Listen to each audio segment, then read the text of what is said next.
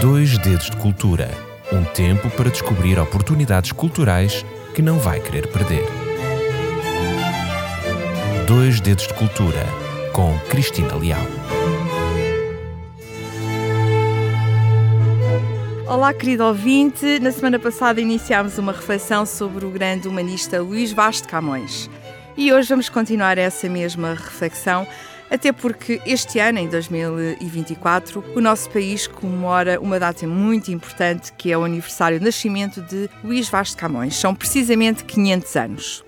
Na semana passada falámos acerca da personagem de Luís Vaz de Camões enquanto homem que intervém socialmente, enquanto um influenciador pela sua posição próxima do poder, e hoje vamos continuar e vamos refletir sobre um Camões uh, como homem político, Camões como um homem com uma visão política bem patente na sua obra, no seu grande poema épico Os Lusíadas. Não há dúvida de que Os Lusíadas são o grande poema da glória portuguesa, não há dúvida quanto a isso, mas na época foram muito mais do que isso. Para além de um descarado enaltecimento ao rei Dom Sebastião, a obra foi também um porta-voz acusador contra a degradação moral e política existente no reino. O poema procurava reerguer a dignidade de Portugal quando o Império se mostrava já falido, perdido em guerras, emaranhado nas garras de uma nobreza completamente corrupta.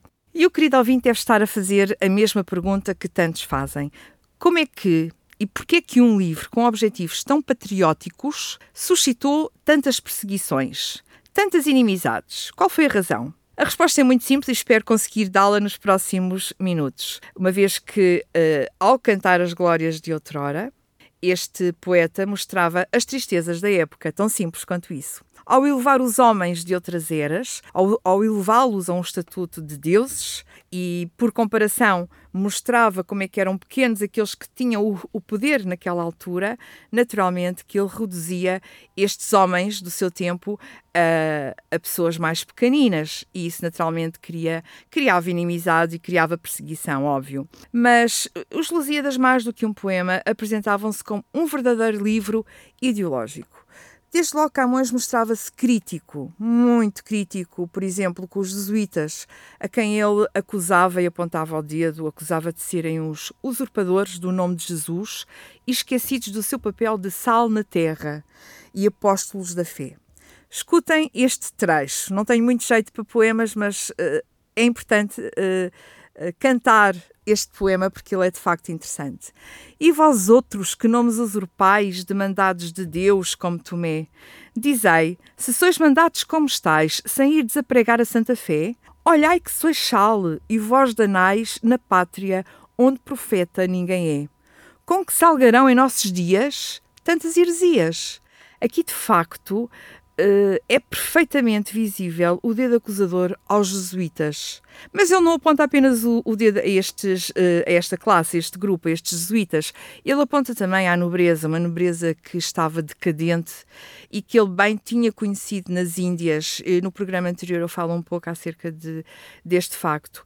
Uma nobreza que se tinha esquecido dos seus valores, valores cavaleirescos, e que se tinha rendido totalmente aos interesses mercantis.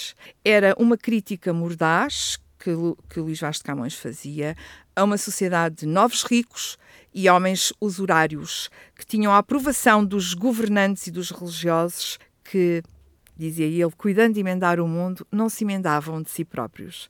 Vejam novamente estas rimas. Ó vós que a fama estimais, se quiserdes no mundo ser tamanhos, despertar já do sono do ócio ignavo, que o ânimo de livre faz escravo. E pondo na cobiça um freio duro, e na ambição também, que indignamente tomais mil vezes, e no torpe e escuro vício da tirania infame e urgente porque essas honras vãs, esse ouro puro, verdadeiro valor não dão à gente. Melhor é merecê-los sem os ter, que possuí-los sem os merecer. Esta última frase é de facto muito conhecida e soa no ouvido de muitos de nós, acredito, quem, quem leu e teve que estudar os Lusíadas na escola. E estes trechos revelam também que a poesia épica esta poesia uh, do, própria dos Lusíadas apresentava-se como uma guardiã, uma guardiã da história, em que abraçava aquilo que era o herói, aquilo que era o belo, tentando dignificar a memória e libertando naturalmente da morte os maiores da pátria. Desta forma, os Lusíadas procuravam assim recuperar o nosso passado glorioso, resgatando também o ideal cavalaresco que levou à edificação do Império. Mas não se escusou de alertar o próprio rei. Guarde-se, não seja ainda comido desses cães que agora ama, dizia Luís Vaz de Camões. Ele, ao chamar a atenção para os exemplos gloriosos, para as figuras grandes da história do reino, procurou também chamar a atenção do rei para a necessidade de ele próprio, como rei, se robustecer. O reino estava dividido. Não era de agora, desde sempre o reino esteve dividido. Uns, nesta altura, uns temiam o futuro de Portugal, governado por um jovem, um jovem Dom Sebastião que dava sinais de doenças várias e preferiam por isso entregar-se ao poderoso rei de Castela. Outros, defendendo a honra lusitana e a sua independência a todo custo, eles viram no poema de Camões uma exaltação à pátria, um canto, um canto aos valores de outrora que engradecia Portugal. Por isso, a edição dos Lusíadas interessava politicamente, por um lado, a uma facção da nobreza mais patriótica e, por outro lado, interessava naturalmente a uma facção do clero que estava preocupado com a crescente força dos jesuítas que estavam muito próximos da coroa espanhola.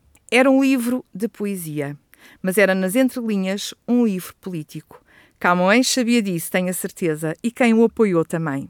Infelizmente, a imagem uh, que ficou e perdurou nestes últimos anos de Luís Vaz uh, de Camões é uma imagem um pouco deturpada de quem era verdadeiramente este homem. Um homem de que pouco se sabe, pouco se sabe da sua vida. Aparentemente nasceu em Lisboa, no seio de uma família de pequena nobreza, Sobre a sua infância, tudo é conjuntura. Se era de família uh, de pequena nobreza, naturalmente ele estudou, e, uma vez que estávamos em pleno Renascimento, ele estudou muito a Antiguidade Clássica, uh, saberia com certeza latim e grego muito bem, estudou literatura, história, antigas e modernas. Sabemos também que passou pela Universidade de Coimbra, mas não existe de facto prova factual uh, deste, deste facto. Sabemos que frequentou a corte de Dom João III, aliás, iniciou a sua carreira como poeta lírico e aqui, eh, pela quantidade de poemas que foram escritos, ele ficou com uma fama de namoradeiro, eh, porque na realidade, nesta altura, a forma de, das damas da nobreza se exaltarem, se darem a conhecer, era através de um poema, e foram muitas as damas que pediram poemas a Luís Vaz de Camões, e por isso ele de facto ficou com este atributo de um homem envolvido em grandes amores. Não sabemos se corresponde de facto à realidade, também sabemos que passou por África, onde perdeu um olho, foi para o Oriente, como falámos na semana passada, foi preso várias vezes. E entre os motivos desta prisão encontravam-se motivos de intervenção social e a preocupação do Estado de sítio nestas paragens. E foi também nesta zona do globo que nós sabemos que foi conhecida, eh, que foi, desculpem, que foi escrita a grande epopeia nacional, Os Lusíadas. Sabemos que voltou à pátria, publicou Os Lusíadas e recebeu uma pequena pensão do rei Dom Sebastião pelos seus serviços prestados à coroa. Mas também sabemos que os anos finais parecem não ter eh, sido fáceis e teve grandes dificuldades por se manter.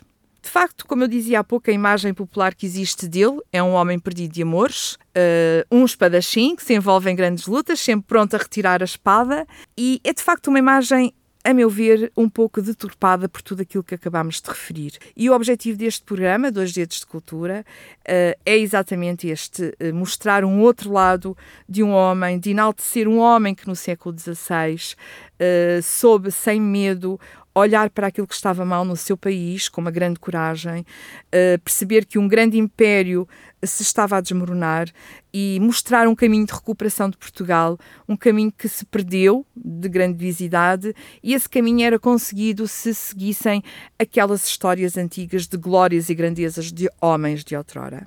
Este foi o Dois Dedos de Cultura desta semana. Espero que tenham gostado desta visão de, de Luís Vaz de Camões. Quero deixar uma palavra de agradecimento ao escritor João Morgado. Uh, João Morgado é escritor e poeta e foi a minha fonte de informação e sem ele, sem esta fonte e sem esta personagem não teria tido a oportunidade de partilhar toda esta informação com o meu querido ouvinte. Obrigada por estarem aqui, por me ouvirem até ao final. Desejo a todos uma boa semana e para a semana estaremos aqui de novo com um tema que eu penso que será interessante. Até lá, as maiores bênçãos de Deus na sua vida. Dois Dedos de Cultura um tempo para descobrir oportunidades culturais que não vai querer perder. Dois Dedos de Cultura com Cristina Leal.